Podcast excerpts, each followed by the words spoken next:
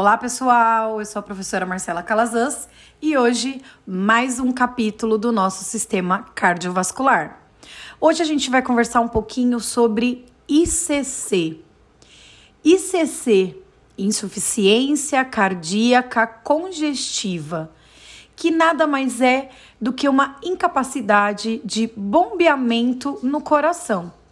Normalmente, essa insuficiência, ela aparece mais na parte do ventrículo esquerdo.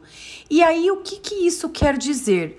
O ventrículo esquerdo, quando ele recebe todo o sangue oxigenado, ele libera esse sangue para o restante do corpo.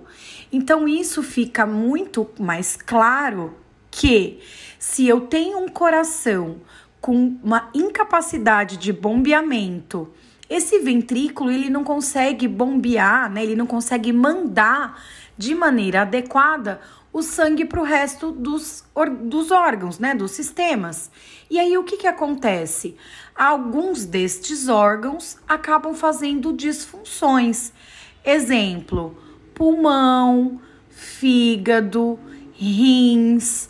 E aí começam outras complicações que na verdade foram, né, e estão relacionadas à insuficiência cardíaca congestiva. E professora, quais as causas mais comuns? Bom, vamos relembrar. A gente tem várias, né, mas a gente vai citar algumas. Hipertensão, doença de Chagas, dislipidemia, infarto agudo do miocárdio, algumas doenças, né, que podem ser congênitas, mas as mais comuns são essas que a gente acabou de pontuar.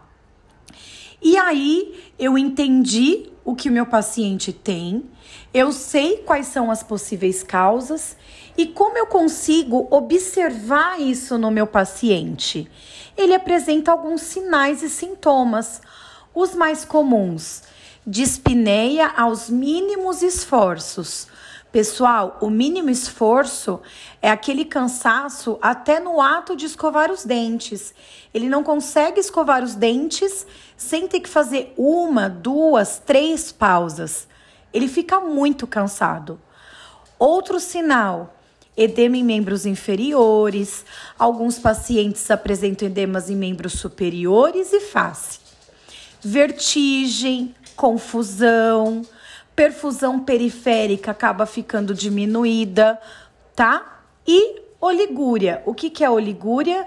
É uma diminuição do débito urinário.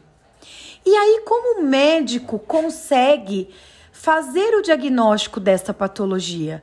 A gente tem um exame que é um exame clássico para conseguir fechar esse diagnóstico, que é o ecocardiograma. O que, que é o ecocardiograma? Ele é um ultrassom do coração, que lá o médico vai ver exatamente como está a função daquele coração. E com isso, ele vai conseguir fechar o diagnóstico deste paciente.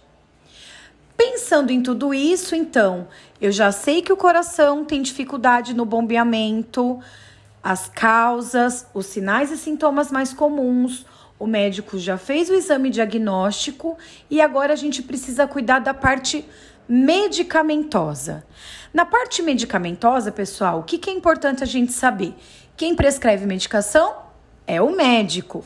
E nós da enfermagem precisamos ter os cuidados com a administração desses medicamentos. Nós temos alguns que são mais importantes e mais presentes, nos casos dos pacientes com insuficiência cardíaca. Então, o primeiro que a gente tem, né, que são mais conhecidos, nós temos os digitálicos. Um digitálico muito conhecido, comum, usual, é a digoxina. Qual é o grande cuidado que eu preciso na administração da digoxina? Eu preciso verificar se a frequência cardíaca desse paciente está maior que 60 por quê? Se ela tiver menor que 60, isso é um, isto é um sinal de intoxicação digitálica. Então, um medicamento que teria efeito terapêutico acaba evoluindo para um efeito tóxico. Então a gente precisa comunicar o médico e não administrar esta medicação. Outros tipos, né, de medicamentos que vão trabalhar com força de contração, nós temos a dobutamina, que é uma droga vasoativa, que no próximo episódio a gente vai falar um pouquinho sobre ela, e o Primacor, que também é uma droga vasoativa. Nós temos também dois tipos de antipertensivos. Nós temos um antipertensivo que ele vai trabalhar tanto em pressão arterial como em frequência cardíaca. Um exemplo, carvedilol. Então, para eu administrar essa medicação, o que, que eu preciso prestar atenção? Será que esse meu paciente tem uma frequência cardíaca adequada para esta medicação? Então, um cuidado importante é antes de administrar antipertensivo, que tem como função redução de PA e frequência cardíaca, eu preciso avaliar a frequência cardíaca do meu paciente. Qual o valor, professora? Frequência cardíaca maior que 60. E nós também temos os antipertensivos, que são responsáveis pela redução de sódio e água. Exemplos: inalapril, captopril. Então, pessoal, esse tipo de antipertensivo, quando a gente for administrar, nós devemos olhar a pressão arterial do paciente e nunca bolar. O que, que é bolar, professora? Não checar que não vai ser feita essa medicação sem orientação do médico, ok? A gente não pode suspender por nossa conta. Nós precisamos do, da orientação do profissional médico. E também temos, né, para a gente finalizar essa parte medicamentosa, os diuréticos, mais, os mais conhecidos, furosemida e a hidroclorotiazida. Fechando isso, eu preciso agora cuidar desse paciente.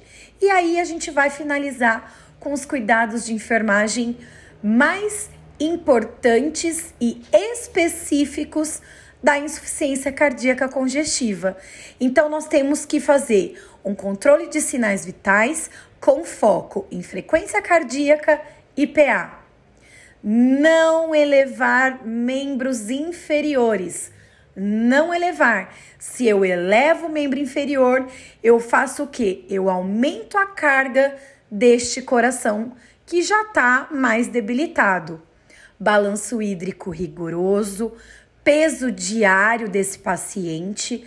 Lembrando, pessoal, peso em jejum, controle de diurese e oferta de oxigênio se necessário. Tudo bem? Deu para revisar? Então, até o próximo episódio.